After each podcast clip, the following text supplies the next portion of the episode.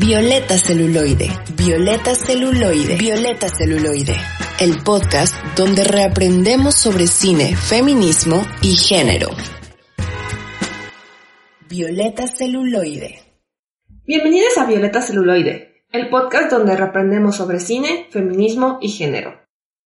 Yo soy Pau y mi grupo favorito de Facebook es un grupo donde finjo ser una vaca y otras personas fingen ser granjeros y pues, o sea, de que lo único que pongo en los comentarios es mu, pero de verdad me alegra mis días. Yo soy Elisa y mi dato curioso también tiene que ver con Facebook, porque hay un gran grupo en Facebook que se llama Cosas de Vacas y suben fotografías de vacas haciendo cosas muy locas y raras, pero que se ven increíblemente divertidas. Ah, entonces, pues pueden unirse si quieren ver cosas de vacas. Yo soy Donna y mi random fact es un poco más personal porque tengo tatuada una vaca. Wow, como pueden ver el día de hoy, todas estamos en mood vaca y eso es por la película de hoy que más adelante les contaremos cuál es. Bueno, también queremos dar muchas gracias a Moni que está aquí en el Zoom, pero también estará en la voz de Dios diciendo a continuación su fun fact sobre vacas, que espero que tenga alguno. Hola, soy Moni y la vaca es mi animal favorito. Me siento profundamente identificada con ellas y quisiera ser una vaca en otra vida. Además, ellas solas producen lo mejor de la vida, o sea carne, leche, y todos sus derivados. Excelente animal. Y también le damos las gracias a Mariana, quien hace las cápsulas de este programa, y a Jimena, quien últimamente nos está ayudando a editar el programa de vez en cuando. Muchas gracias a ustedes por acompañarnos en el noveno episodio de la segunda temporada. Recuerden que Violeta Celuloide ya es un podcast semanal, así que no olviden escucharnos todos los jueves a las 6 pm por concepto radial. Y si se lo pierden por alguna razón, la transmisión siempre pueden escucharla a la hora que quieran, donde quieran y con quien quieran en la página de Concepto Radial en Spotify o en Apple Podcast. Y en esta ocasión vamos a estar hablando de la película First Cow, que En español pues sería Primera Vaca, pero creo que no tiene un título oficial en español, pero digamos que es Primera Vaca. Y pues es una película dirigida por Kelly Reichardt. Y pues obviamente vamos a estar aquí platicando spoilers, entonces si no la han visto, vayan a verla, les va a gustar, está muy bonita. Y pues ya, después de todo eso, ¿de qué trata la película? Es alrededor de 1820, algo así, y es de dos hombres, uno que se llama Cookie y otro que se llama King Lou, que están en Oregon, Estados Unidos, escapando de cazadores y de pues gente mala que los está buscando para matarlos. Y pues ellos se topan, eh, se encuentran, empiezan a compartir sus sueños y ambiciones también y se hacen amigos. Y pues Cookie quiere poner una panadería y King Lu quiere vender aceite de castor porque el aceite de castor se usa mucho al parecer en la medicina eh, china y exacto, ¿no? Entonces él quiere vender eso. Y por otro lado también hay un señor inglés rico que logra traer una vaca a este lado del charco, a América, pero eh, pues es una vaca que llega solita, ¿no? Entonces la tiene acá en su rancho y aquí es donde se cruzan todos los personajes de alguna forma, porque para ganar dinero a Cookie y King Lu se les ocurre hacer y vender unos panquecitos, unos panecitos que se ven ricos, no sé, con leche de vaca, pero pues están robando la leche a la vaca previamente mencionada. Entonces, pues es como empieza a ser este juego de que no los atrapen y que puedan seguir haciendo sus panecitos para poder ganar dinero. Entonces, aquí es donde toma lugar la historia. Muy bien, y bueno, pues ahora que Elisa les contó un poco de qué trata la película, eh, vamos a empezar a hablar un poco del contexto y también hablar un poco del análisis. El sagrado chisme. El sagrado chisme. Primero que nada quiero decir que escogimos esta película porque esta temporada estamos hablando casi exclusivamente de películas nominadas a premios y esta es una de las películas nominadas a premios esta temporada dirigidas por mujeres que más cosas ha ganado o en más cosas ha estado nominada, podríamos decir. Eh, para empezar, todo empezó cuando Primera Vaca o First Cow en el idioma original eh, estuvo nominada al Golden Bear en Berlin Film Festival, que pues si saben de películas saben que ese es un festival tremendamente importante. Y pues también ganó Mejor Película en New York Film Critics Circle Awards. Y pues ha en un montón de, premios no mainstream. Em, yo pensé perdónenme por mi ignorancia, pero yo pensé que estaba nominada como alguno de los premios grandes y pues tengo ahí en mi computadora mi, mi lista de nominados a los Oscars y pues puse Command F, First Cow y pues no, obviamente no está, pero vale mucho la pena y también creo que es momento de recordar que o sea, lo nominado a los Oscars no es lo único que existe, ¿no? O sea, de que vale la pena verlas porque todo el mundo las va a ver. Y pues o sea, que para que puedan platicar con sus amiguites de algo.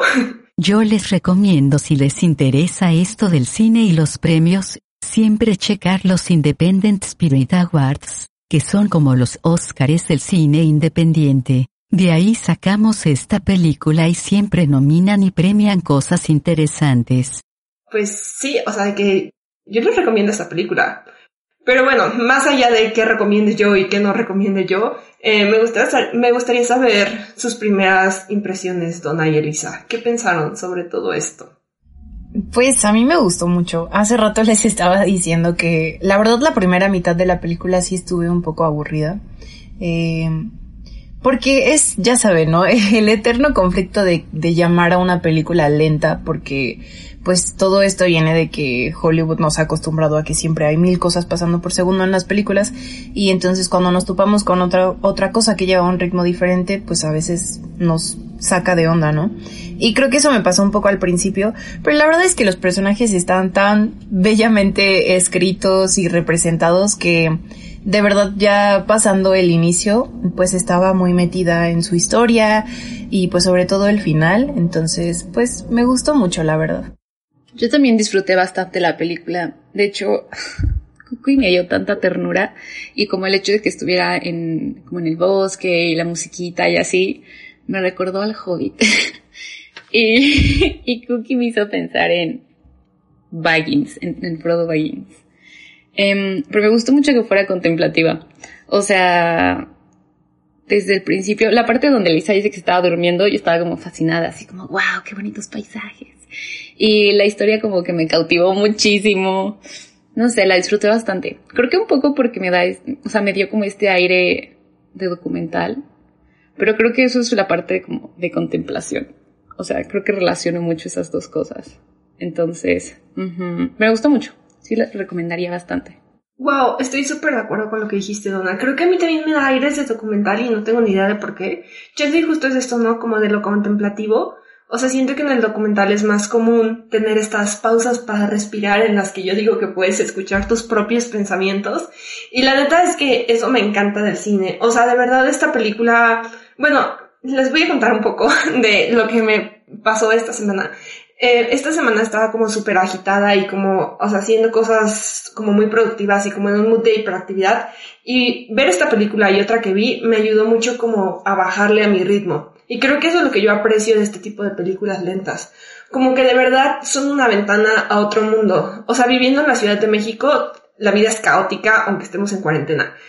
Y bueno, ya no sé si se llama cuarentena, porque obviamente van más de 40 días, ¿no? Pero, ajá, o sea, que a mí me gustó mucho, de verdad me reinició, me hizo sentir muy bien. Eh, son, ¿saben algo que me encantó? Ah, y creo que vamos a hablarlo más adelante, son estos personajes masculinos bien construidos y como con masculinidades diferentes. O sea, no son los típicos vatos que se las pasan como matando y tratando de conquistar mujeres. O sea, son vatos que tienen como aspiraciones. O sea, de verdad, me hizo muy feliz esta película. Pero, pues sí, si quieren vamos pasando a los temas para no adelantarme. Pues creo que justo al centro de la película están diferentes temas, entre ellos la conexión humana, la compañía y la cotidianidad, que Pau tiene algo que decir sobre eso, porque pues realmente sí, es, es como, no sé, como esta historia de amistad que se va desarrollando y de compañía entre dos personas que están solas, porque es como una época en la que es como, y un lugar, ¿no? Sobre todo ahí en el que pues la gente pasa y va a otro lado y así, y ellos están como de cierta forma atorados por un instante o por un momento en este espacio temporal. Y pues es como, ajá, como lo dijo Pau, ¿no? O sea, es como una ventana a este pequeño momento de sus vidas. Y pues eso es como de las cosas más bonitas de la película. Me gustó mucho, o sea, ahorita como conectando, que justo Pau dice que puso pausa a su, a su vida al momento de ver esta película y la reinició. Y literal ellos querían como reiniciar su vida, como por otro camino y así. Sounds cute, pero bueno, ajá, perdón, prosigan. Sí, estoy de acuerdo, Ana. O sea, de que eso es una metáfora muy bonita. no me había dado cuenta. Y retomando lo que estaba diciendo Elisa, o sea, justo eh, cuando terminé de ver la película me puse a buscar videos de YouTube. O sea, literalmente solo puse First Cow y me puse a ver como todos los videos que había. Y hay uno muy, muy, muy bonito donde la directora explica el concepto de elaborated time o tiempo elaborado que pues ella se sacó de la manga y dijo como de que esto es lo que pasa en mis películas, ¿no? Y pues básicamente se trata de cómo en las películas actuales el tiempo es muy diferente al real, o sea, todo va excesivamente rápido, eh, están pasando cosas en todo momento y pues siento que esto tiene que ver mucho con la inmediatez de la época en la que vivimos, ¿no? O sea, como que un poquito tratamos de imitar eso en nuestras vidas con las redes sociales y todo esto, ¿no? O sea, que todo salga inmediatamente. Pero la directora dice que lo que ella intenta hacer en estas películas es construir un tiempo realista a través de las labores del día a día y conseguir tensión a partir de las cosas pequeñas. Y eso es algo que me encanta, porque, o sea, siento que de verdad es algo revolucionario eh, poner la cotidianidad en pantalla y no solo en pantalla, en cualquier tipo de historias, ¿no? O sea, de que me encantan las historias sobre cosas grandes, ¿saben? Sobre como los grandes issues o como problemas gigantescos. Pero también creo que hay algo muy bonito en el día a día, ¿no? Y yo, o sea, soy fan de la cotidianidad, me encantan como todas las pequeñas cosas y hablar como de rutinas y del día a día. Entonces, pues, obviamente esto me encanta. Y yo, en lo personal, creo que hacer cine lento de verdad es revolucionario. O sea, como en el mundo en el que vivimos, donde todo es súper rápido. Y, o sea, yo sé que el cine lento no es para todas las personas, pero, o sea, una vez que te acostumbras, siento que es precioso. O sea, de verdad, el cine lento tiene un lugar en mi corazón muy especial, porque de verdad se me hace como un proceso meditativo verlo. O sea, te, ves como en el reflejo de los personajes de otra manera y siento que puedes aprender mucho sobre empatía. Me gusta que en esta película el hecho de que sea lento no implica que sea monótono. O sea, en esta como secuencia donde muestran el paso del tiempo y de los días, eh, se les muestra haciendo diferentes como actividades como relacionados con la comida. O sea, de repente como pescando, de repente batiendo. Y, y eso me gustó mucho porque lo hace interesante. O sea, puedes ir viendo este crecimiento en su amistad. Y pues no es como que se vuelva monótono, pues. Suena a jugar Animal Crossing. Eso sí es terapia avalada por el sector salud. Sí, y sobre todo también es a través de la cotidianidad cómo se van haciendo amigos precisamente, ¿no? Porque empiezan en sus caminos separados y justo, ¿no? Creo que King Lu le pregunta a Cookie, ¿no? Como si por ahí anda un cocinero o algo cuando se conocen la primera vez, ¿no? Porque pues King Lu no tenía que comer y es como empiezan a conectar. Y también creo que aquí es donde entra lo que decía Pau al inicio, ¿no? De que es una película que nos muestra diferentes masculinidades, porque eh, técnicamente está catalogada como un western y usualmente estos westerns o películas eh, de que literalmente sería como del oeste, pero pues son como películas de vaqueros y así. Siempre van muy rápido y hay balazos por todos lados y siempre hay como estos hombres, actores, personajes que siempre se ven enojados o están fumando puros o están, no sé, como con esta actitud de machos. Y Primera Vaca es muy diferente, o sea, rompe con, con ese estereotipo y pues es, es como algo súper fresco y que yo la verdad nunca había visto, o sea, nunca había visto un western así. Entonces también eso fue como parte de lo que hace a la película eh, pues tan diferente y buena en ese sentido. Sí, de hecho creo que la única pelea que hay como con golpes y así, y el único bar. Es como muy al principio, cuando van llegando a la ciudad, ¿no? Bueno, ciudad, pequeña zona de civilización. Em, y es chistoso porque Cookie no se quiere separar del bebé que le dejaron cuidando. O sea, como que es una persona muy sensible y creo que eso también hace muy fácil empatizar. O sea, al igual que la cotidianidad, pero justo creo que fue Pau, ¿no? Que mencionaba la parte de la empatía. Y creo que en esta película se logra bastante fácil, o sea, desde el principio, ¿no? Como que hay mucha vulnerabilidad de parte de nuestros personajes masculinos. Y eso me gusta mucho, porque no hay una damisela en peligro y no sé, me gusta mucho que son auténticos, pues. Sí, exacto. O sea, me encanta que son personas de verdad. O sea, que no son como estas máquinas de matar o de adrenalina. O sea, de que son personas. Eso se me hace súper chido. De que voló mi cabeza. Porque de verdad, o sea, de que los westerns, o sea, a mí me cagan. O sea, de que me aburren horrible. Perdónenme la vida. Pero, o sea, de que ver a señores matándose. O sea, de que no es mi hit. y esto, esta, esta película sí fue mi hit. Y también algo que quiero decir acerca de esto es que siempre hablamos de, mujer, de hombres dirigiendo mujeres, ¿no? O sea, que siento que esto es algo que está en la conversación del cine constantemente, ¿no? O sea, y es algo que hasta se ve en los salones de clases. Yo me acuerdo mucho que en un salón de clases un chavo se enojó una vez porque dijo, o sea, de que hablando del male gaze y el female gaze, que es la mirada masculina y la mirada femenina, y yo sé que esto es muy binario, pero pues así se estudia en el cine y pues, o sea, que por eso les estoy contando esto, pero, ajá, hablando sobre estos conceptos, este chavo se enojó mucho porque dijo, esto significa que yo no puedo em, eh, dirigir como personajes femeninos bien hechos. Y creo que eso es algo que siempre se habla, ¿no? O sea, de que, ay, los hombres pueden dirigir buenas mujeres y construir como buenos personajes femeninos.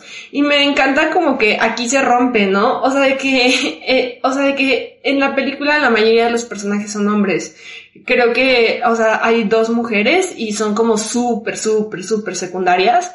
Y, o sea, pues la vaca, ¿no? Que la vaca se refieren a ella en femenino, o sea, usa pronombres ella, la. Pero, pues, o sea, de que no sé, eso me pareció muy interesante, ¿no? O sea, de que muchas veces se tiene esta idea de lo que es el cine de mujeres, ¿no? El cine hecho por directoras. Y, o sea, también eso se me hace muy revolucionario, ¿sabes? Dirigir una película, eh, eh, o sea, donde la mayoría de los personajes son hombres. O sea, que se me hace algo muy chido de su parte. O sea, de verdad digo 10 de 10. O sea, de que me encanta eh, la propuesta de esta morra y me encanta, o sea, de que está rompiendo las reglas. Y además está rompiendo las reglas en los premios. Y pues sí, algo que, o sea, sumando a lo que justo acabas de decir, Pau, que estoy completamente de acuerdo contigo, a mí me encantó cómo tratan muy gentilmente a la vaca, o sea, cómo la involucran de una manera tan increíble. O sea, amo que Cookie le habla y le dice como, ay, sorry por lo de tu esposo y tu hijo, y la ordeña y dice como, sí, eso es terrible. Pero pues aquí es un lugar muy lindo, o sea, como que, no sé, esta interacción entre el personaje humano y el personaje animal me pareció, o sea, que hubo mucha empatía de su parte hacia el animal. No sé si alguien más lo sintió. sí, definitivamente. Y, o sea, es que de cierta, ahí, hoy no sé, es que tenía un conflicto. Bueno, no es conflicto, ¿no? Más bien es una observación. Porque definitivamente si Cookie le hablaba pues le hablaba a la vaca, ¿no? O sea, nadie más se ve que la fuera a visitar o a estar con ella, ¿no? Él es como el único que va. Y de cierta forma es como amigo de la vaca, pero al mismo tiempo es un poco triste, ¿no? Porque pues la vaca, como dice Zona, está solita porque en el traslado hacia América, pues perdió a su familia. Y aunque pues obvio Cookie nos cae bien, no deja de, de, de ser, ¿no? Que, que de cierta forma todos los hombres que salen, eh, se o sea, quieren algo de la vaca, ¿no? Se aprovechan de ella. O sea, Cookie quiere su leche, el otro señor pues quiere tenerla, ¿no? Y ni siquiera es que quiera tenerla para que esté ahí libre, pastando o lo que sea, ¿no? La tiene pues ahí amarrada, ¿no? Que también siento que es como una forma de mostrar que él tiene dinero, que tiene estatus, ¿no? Porque la vaca pertenece a este señor inglés que tiene una casota y tiene pues como hombres a su disposición, entonces es como una demostración de su poder, supongo, porque, ay, no sé, siento que la vaca significa muchas cosas en la película, ¿no? Aparte de eso, o sea, porque también la presentan como, no sé, como este ser mitológico, casi mágico, cuando sale, pues, llegando, ¿no? Ahí, y pues eso también está, está chido, como, cómo construye el personaje de la vaca, ¿no? Porque aunque no habla y es una vaca, pues siento que obvio es un personaje y tiene mucha importancia en la historia. Sí representa muchísimas cosas y definitivamente poder es una de ellas, porque literal su dueño solo la quería para tener leche para su té. Lo cual se me hace muy absurdo porque hay muchas cosas que puedes hacer con la leche, ¿no? Y no le veía como todo el potencial, solo literal le estaba viendo como pues un objeto, lo cual es bastante triste. Sí, y o sea, justo hablando de eso, em, cuando el dueño se entera de que pues Cookie y su amigo están robándole la leche de la vaca, literalmente los manda a matar, dice, voy a matar a estos estúpidos. Pero, ¿saben? O sea, eso también es muy irónico porque el señor era súper fan de los panquecitos que estaba haciendo Cookie. Y pues obviamente si mata a Cookie, pues ya no va a tener panquecitos, ¿no? Y de que pues la leche de la vaca se va a quedar solo para él, pero va a servir solo este, este propósito de ponerle leche o crema a su café y a su té. O sea, y eso es algo como que también me llamó mucho la atención, porque pues es esto de, o sea, de posesión, ¿no? La posesividad y es, es posesión de un ser vivo, que es algo como todavía peor. O sea, de verdad es, la vaca es un símbolo de estatus y además es un estatus que este señor no quiere compartir. Porque si compartiera la vaca con el pueblo, pues podría haber muchos nuevos productos, ¿no? O sea, de que Cookie puede hacer galletitas, tal vez hay un señor que sabe hacer otra cosa, ¿no? Y, ajá, o sea, de que podrían tener variedad y podrían ser felices, pero en el momento en el que se entera que le están robando la leche, los manda a matar a pesar de todo. Y pues eso se me hace algo muy fuerte y también se me hace un comentario muy fuerte. Y otra cosa que también quiero comentar rapidísimo es esto que dijo Elisa, ¿no? Lo dijo así, dijo, todos los hombres se aprovechan de la vaca. Y eso también, no sé si lo hizo a propósito la directora o no, pero, o sea, que es muy irónico, como que el único personaje importante que usa pronombres femeninos es la vaca, ¿no? Y todos los demás son hombres y se aprovechan como de, o sea, de que, digamos, como de la única mujer que hay en pantalla, aunque no es una mujer humana. Y eso es, o sea, de que hasta se me hace que podría ser una metáfora de la madre naturaleza y esas cosas que dicen, ¿no? O sea, de que no estoy muy metida en esas cosas. Y la neta no sé mucho de eso. Pero pues, o sea, me recuerdan mucho las películas de Ghibli, ¿no? O sea, donde la naturaleza generalmente es una mujer. Y pues siento que es muy irónico, ¿no? Es como de que estas personas aprovechándose y aunque Cookie lo hace de manera amable, pues, o sea, igual lo que quiere es su leche, ¿no? O sea, de que el valor de la vaca no es por ser un animal de compañía o algo así, es simplemente por el producto que, que quiere dar, que, o sea, que da. Y siento que eso también es una metáfora para la humanidad, ¿no? O sea, de que a veces nos miden por la productividad y por las cosas que damos en lugar de por nuestro valor intrínseco como seres vivos y eso está cañón. Sí, que justo pues es, es básicamente esto del especismo, ¿no? De que eh, los humanos pues le asignan un valor moral más alto a ciertos seres vivos por el simple hecho de ser de otra especie, ¿no? Entonces, como por el simple hecho de ser vacas o perros o gatos, es como pensar que tienen menos valor que nosotros humanos. Y pues justo, ¿no? Es como un, es un reflejo de, de cómo el capitalismo en sí, pues ha mercantilizado y cosificado la vida, la vida, ¿no? O sea, no la vida humana, la vida en general, ¿no? Que se le asigna un valor y una función y ya. Que pues justo también esto del sistema y el capitalismo tiene bastante que ver, creo yo, en esta película. Pues claramente dan a entender de que las cosas, si no son funcionales, se desechan. O sea, el cómo se expresa, por ejemplo, de los castores, es bastante rudo. Es como, ay, es que como ya no me sirve como accesorio en las Europas, pues entonces lo voy a mandar a China y lo siguen comercializando, pero no lo ven como un recurso infinito y como que también por eso le dan un valor más pequeño y lo degradan. Y me dio a entender de que literal todos somos reemplazables, que si no servimos para una cosa nos desechan de eso para algo que implica como algo que nos da menos valor. No sé si me estoy dando a entender. Ah, bueno, y lo mismo le pasa a Cookie, ¿no? De que literal llegan a la civilización y lo dejan en la civilización. y es como, ah, sí, eh, pues aquí me dejaron y me gustaría también moverme, pero pues él ya no se cree útil. O sea, algo así dice como, es que ya no creo que me contraten. O algo así, si no mal recuerdo. Y a fin de cuentas sus compañeros de que lo trataban súper mal. O sea, literal, en un punto le dijeron como, eh, ya no puedo esperar a que... Bueno, no literal porque la vi en inglés y no recuerdo cuáles fueron las palabras exactas, pero, pero básicamente le decían que llegando a la civilización lo iban a desechar y que le iban a quitar sus monedas de plata. O sea, de que ni siquiera él tenía derecho a ganarse su recompensa por su trabajo, pues, lo cual es bastante triste. Sí, o sea, estoy totalmente de acuerdo con lo que dijo Donna y también quiero decir que esto del capitalismo está desde el principio de la película. Porque Cookie tiene esta labor de ser el cocinero de la gente con la que está en este viaje hacia pues este eh, pueblo en medio de la nada, ¿no? Em, y literalmente o sea, de que él, les, él les, cuenta, les cuenta a sus compañeros sus problemas, ¿no? Llega un momento en el que no hay comida y les dice, oigan, no hay comida. O sea, de que lo siento mucho, pues no vamos a comer. Y uno de ellos le dice algo así como, pues tú eres el cocinero, es tu problema, no me importa, pero consigue la comida. Y pues es como esta falta de empatía y esto como de que o sea, no lo quieren por ser persona, no, lo quieren por sus habilidades de cocina. Y creo que justo cuando empieza, cuando encuentra a King Lu, es la primera vez que alguien lo reconoce por su humanidad y que, pues, él también reconoce a King Lu por su humanidad, porque cuando se encuentra a King Lu por primera vez, King Lu está desnudo, desnutrido, en medio de la nada. Y, o sea, de que es muy riesgoso que Cookie lo, que Cookie lo adopte, digamos, pero de todas maneras lo hace y le salva la vida. Y eso se me hace algo de verdad precioso. Sí, estoy de acuerdo.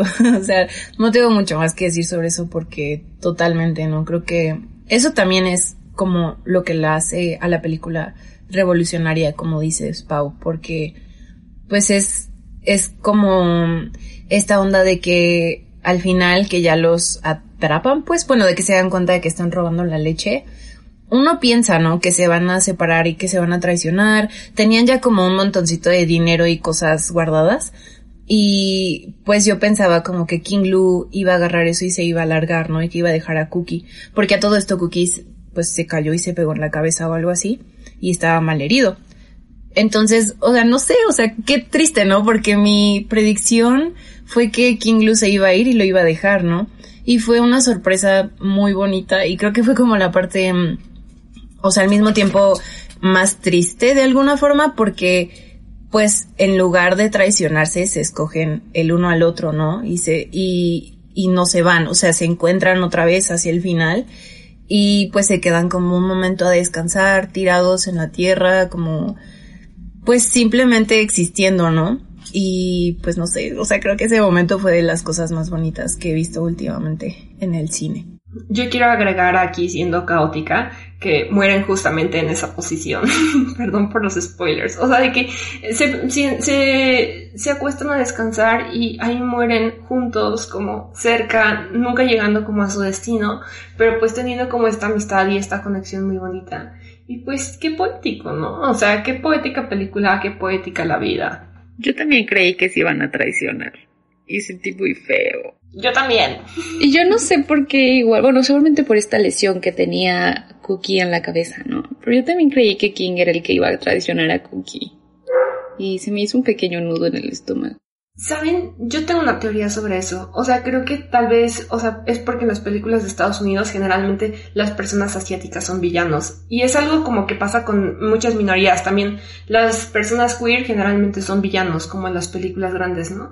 Y siento que por eso tenemos como esa presunción de que King Lu era quien iba a traicionar a Cookie, porque King Lu es chino. Y pues, o sea, muchas veces las personas asiáticas o sea, tienen personajes de villanos en las películas. Pero me gustó mucho que también la película se reivindicara en eso. No sé si pronuncié bien esa palabra, pero sí. Pues sí, de hecho estoy de acuerdo con lo que comentan. Creo que esto ha sido una un intercambio de ideas y de reflexiones muy interesante, muy enriquecedora. Pero pues si ninguna tiene nada más que agregar, Vamos contigo, Mariana Ruiz Cabrera, con tu cápsula sobre Kelly. Yes, gracias Mariana Ruiz por existir. Saludos.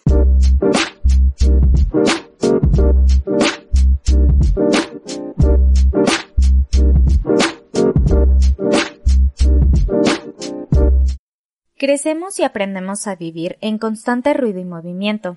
Nuestra tan adorada productividad nos ha llevado a repudiar el silencio y la quietud. Pero eso es lo que anhelamos en secreto, un deseo prohibido. Y básicamente tenemos que esperar o hasta la vejez o la muerte para descansar a gusto. Sin embargo, nuestra especie es muy inventiva cuando se trata de hackear el sistema de reglas que ellos mismos establecieron. Mark Zuckerberg lo sabe. Por eso, existen las vacaciones, los fines de semana, los puentes y los días festivos. De otro modo sería una explotación total. No obstante, existen esos mágicos momentos in between, que nos fuerzan a parar todo. Milky Way diría que son sus cinco minutos, pero Kelly Reichardt, nuestra estrella de este episodio, lo captura en su filmografía como el arte de contemplar la realidad. Kelly Reichardt es una directora de cine y guionista estadounidense nacida el 3 de marzo de 1964. Criada en Miami, Kelly es hija de una o un detective de escenas de crimen y una o un agente de narcóticos encubierto.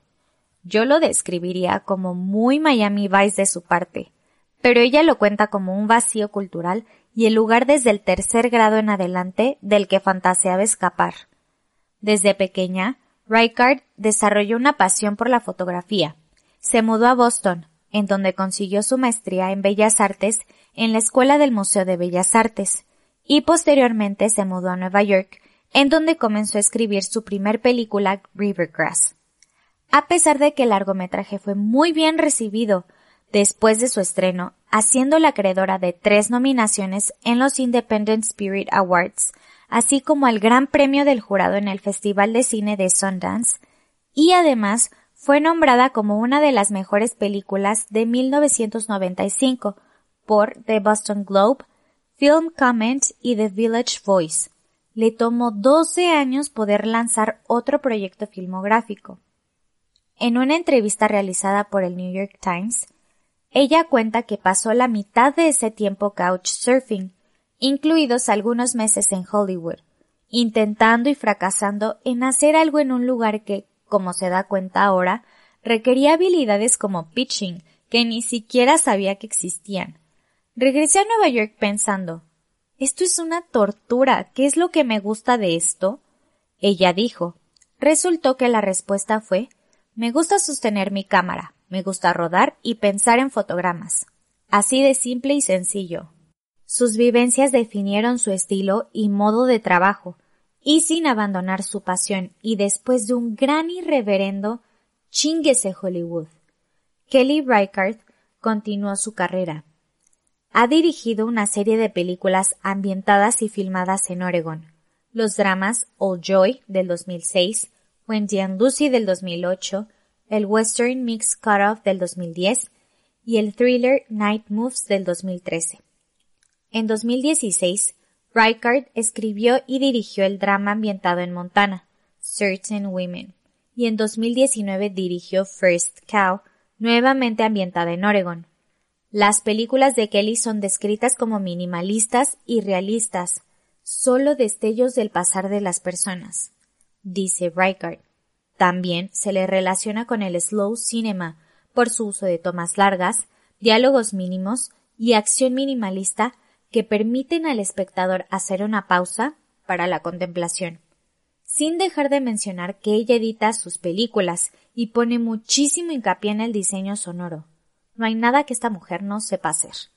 Muchos dirían que su visión se equipara a los silencios incómodos a la mitad de una reunión o cena que no está marchando del todo bien, pero ella lo considera como una manera de crear un sentido de lugar.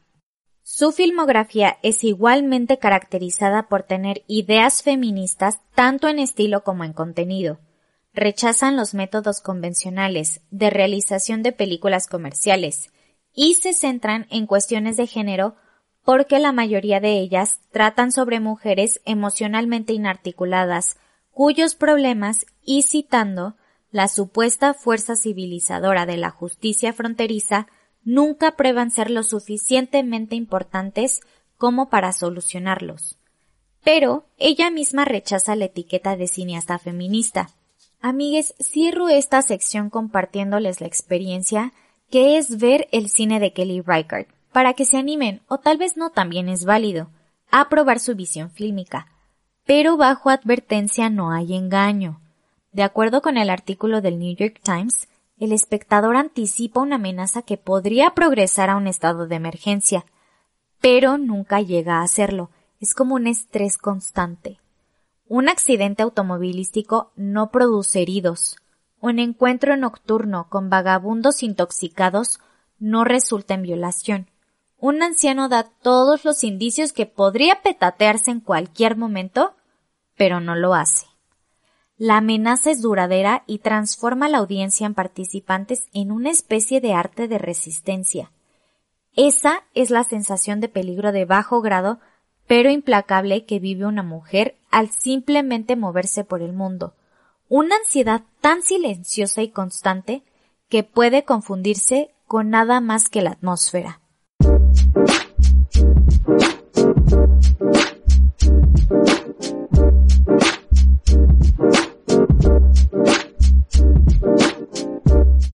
Bueno, pues después de esa informativa, enriquecedora y graciosa cápsula de Mariana Ruiz, como suelen ser las cápsulas de Mariana Ruiz, eh, vamos a pasar a la sección de intertextualidad.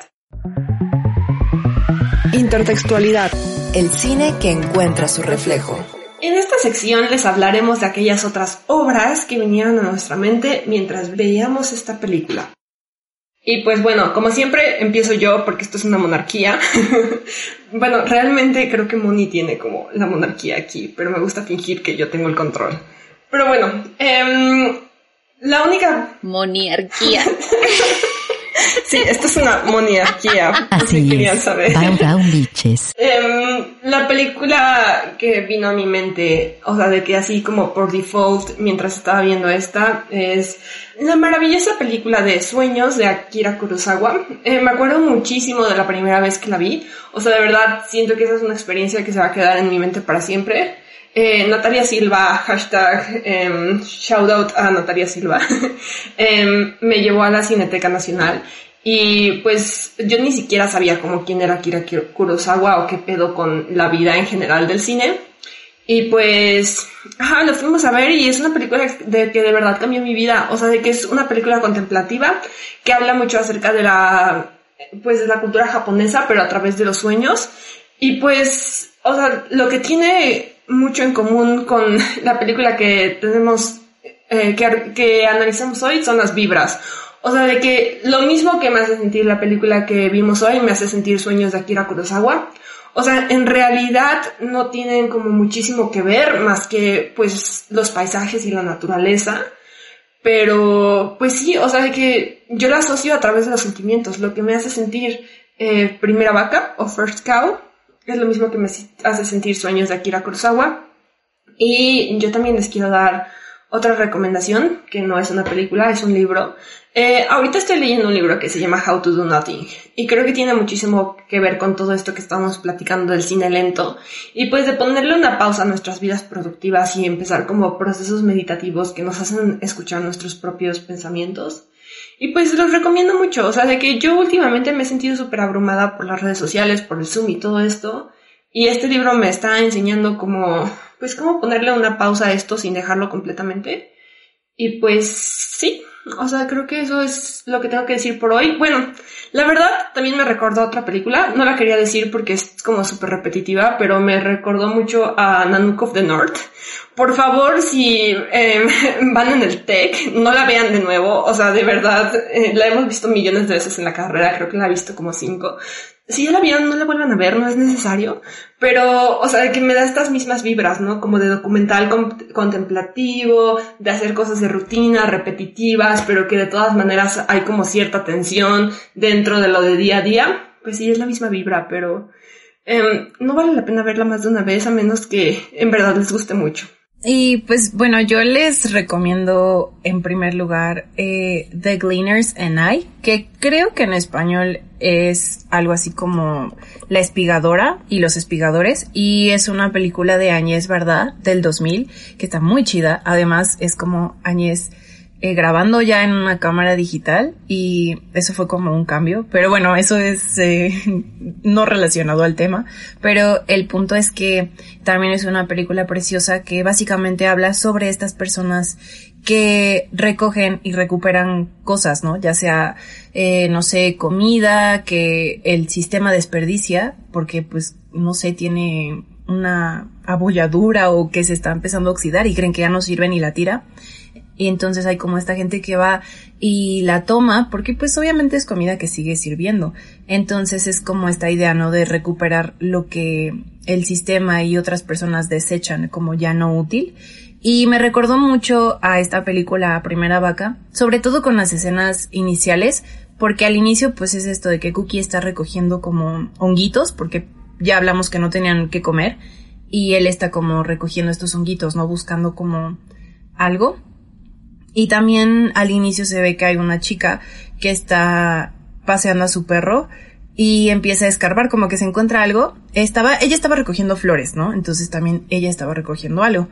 Y entonces se topa escarbando justo con los cadáveres de Cookie King Lu, ¿no? Entonces también es como esta idea de que está rescatando su historia. Entonces me gustó mucho por eso. Y se las recomiendo entonces. Y la segunda que pensé es Okja. Y esta es una película de Bong Joon-ho. Y también me recordó en cierto sentido, sobre todo esta parte como de la relación con los animales, porque Okja trata de una niña y su relación con un cerdito, que es un cerdito ficticio porque no existe, o sea, no existe esa especie de cerdito, pero es es triste también, ¿no? Porque pues justo habla de, de toda esta idea de especismo y de cómo el capitalismo pues ocupa a los animales como objetos, ¿no? Entonces también es algo medio triste, pero también me recordó, o sea, me gustó como por, por esta, esta diferencia de ritmo, ¿no? Porque la niña y su cerdito tienen un tipo, un ritmo de vida pues mucho más lento, mucho más calmado, a diferencia de la ciudad, ¿no? Que solo es como consumir, consumir, consumir. Entonces, pues igual por eso me recordó y se las recomiendo. Oigan, oigan, antes de pasar a las recomendaciones de Donna, solo quiero decir que hoy las recomendaciones de Lisa también son mis recomendaciones. Las dos películas que dijo son increíbles. Yo también las sponsorizo y estoy de acuerdo. A veces no estoy de acuerdo con las cosas que ve Elisa, pero esta vez 10 de 10, Elisa, te luciste. Oh, Ahora sí sigamos. Gracias. Estoy aprobada. Exacto. Tu valor ha aumentado, según Paola. No mi plusvalía, por favor, no.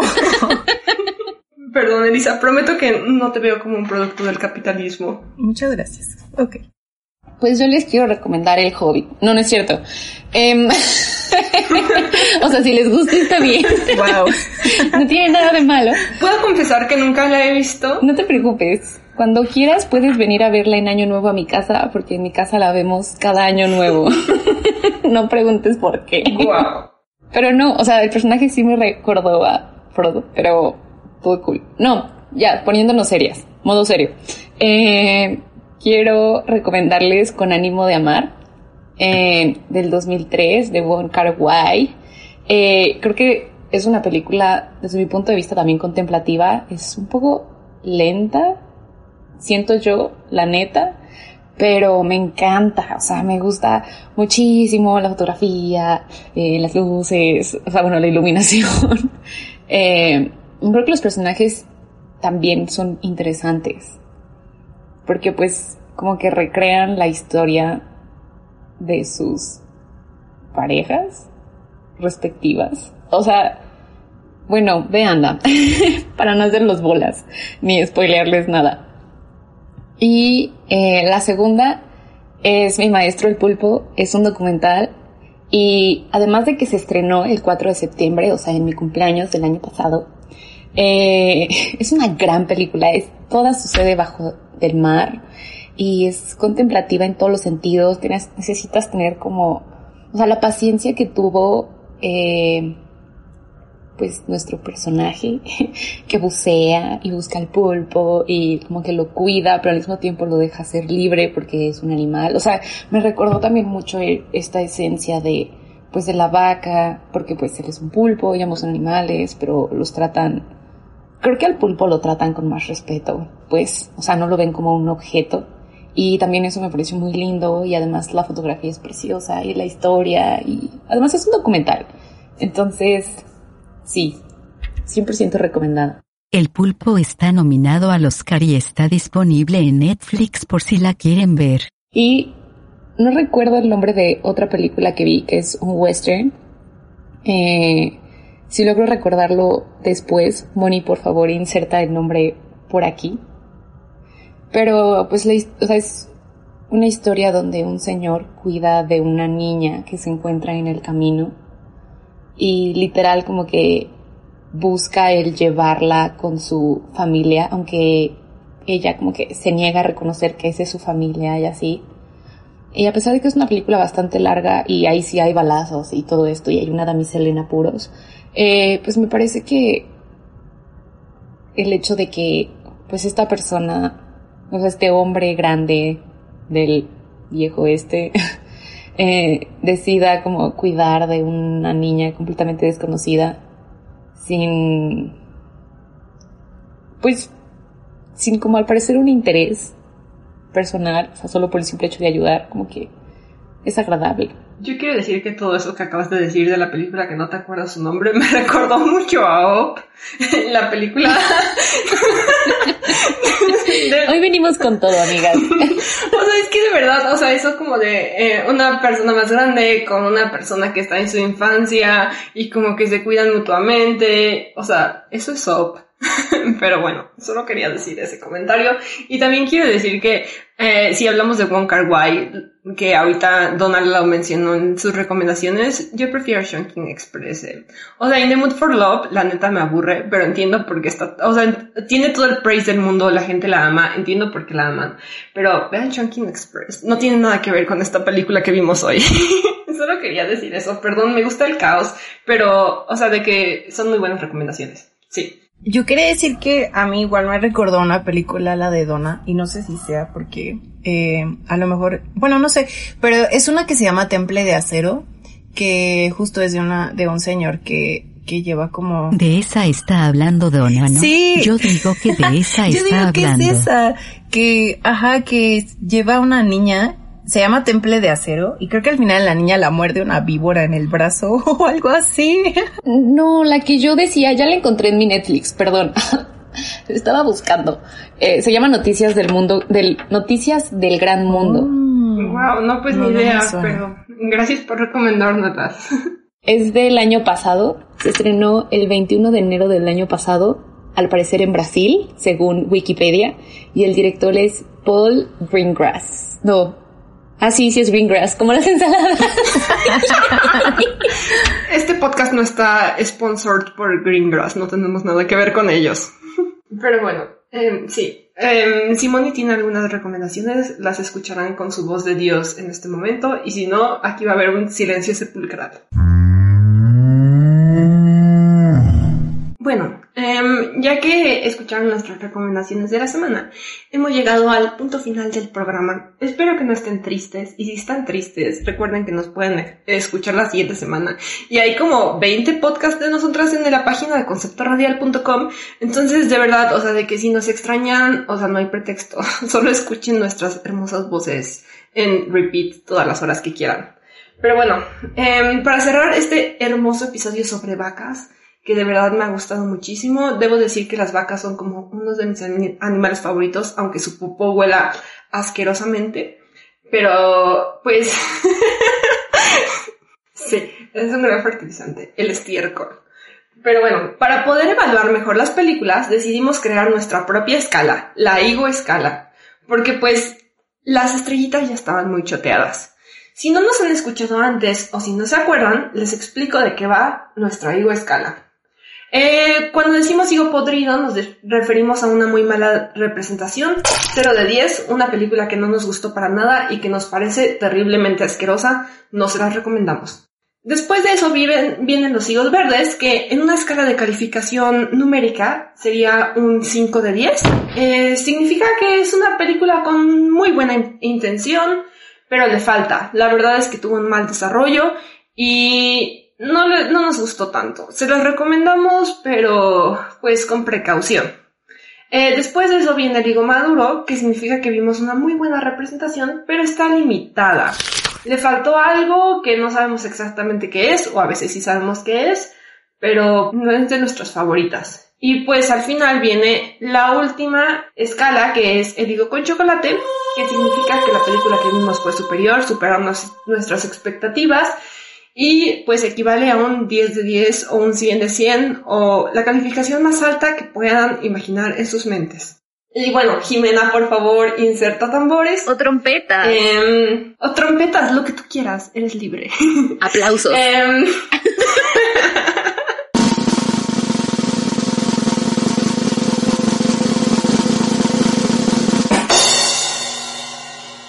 en la escala de higos, ¿qué calificación le dan a primera vaca o first cow? Pues yo inicialmente le iba a dar un higo maduro, pero la verdad la estuve pensando mucho desde que la vi y concluyo en que me gustó mucho, mucho. Entonces no tengo razón para no darle un higo con chocolate, que es lo que le doy. Y pues me quedo con el diálogo que dice King Lu en un punto de la película, que dice, ¿no? Que algún día contaremos nuestra, nuestra historia. Y pues no la contaron ellos, pero a final de cuentas sí la contaron desde la Tierra y 200 años después, pero no sé, me es muy bonito pensar que su historia no murió con ellos, ¿no? Sino que fue, pues, literalmente desenterrada tiempo después. Yo quiero decir que realmente no existieron, ¿no? O sea, son personajes ficticios, pero pues me da mucho gusto que lo pienses así, Elisa. En tu imaginación, Paola, en tu imaginación. Está bien, en mi imaginación me Por da supuesto mucho que gusto. existieron. O sea, que no sean reales no quiere decir que no existieron. Ay, qué poético. Ok, eso sí me llegó.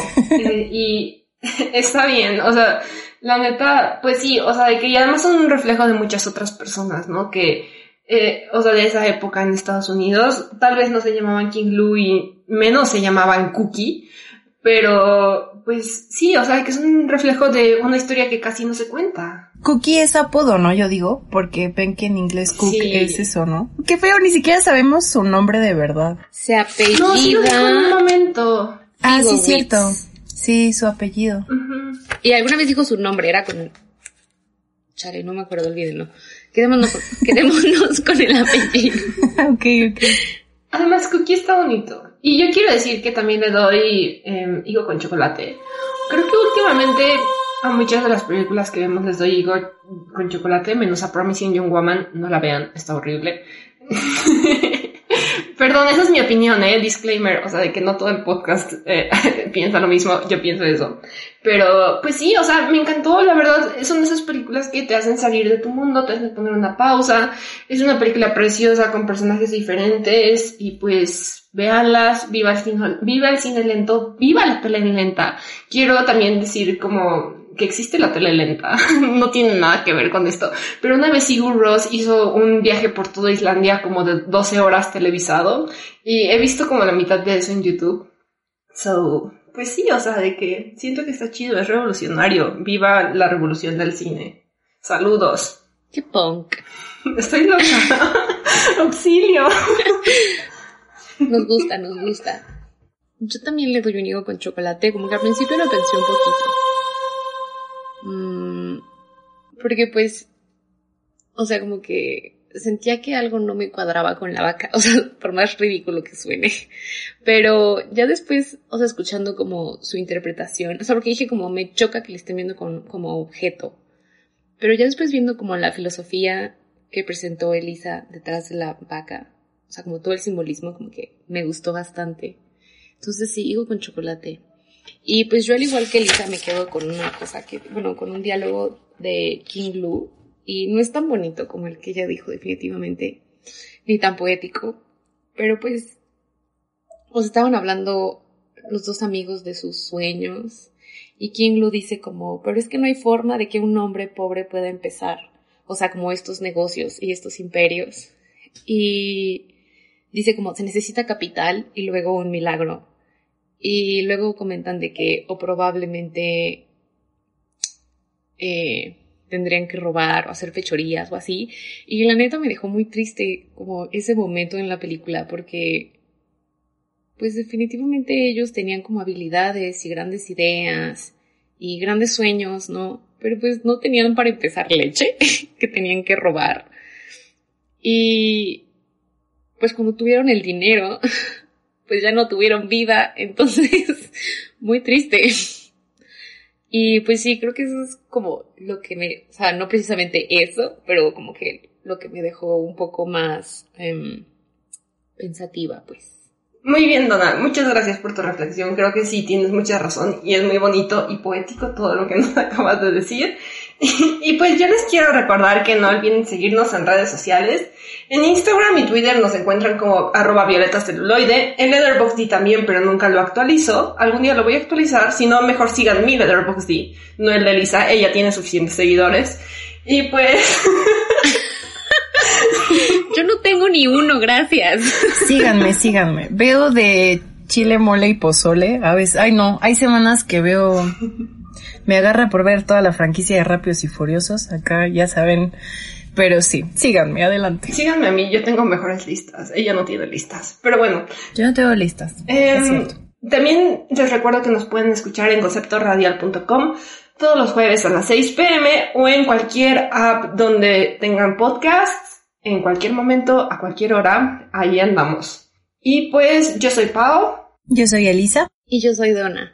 Muchas gracias a Moni. A Mariana y a Jimena. Y pues, como diría quien sea que escribió esto, que supongo que fue Elisa, chao pescado y nos vemos pronto. Bye. Bye. Bye. Violeta celuloide, violeta celuloide el podcast donde reaprendemos sobre cine, feminismo y género. Violeta celuloide.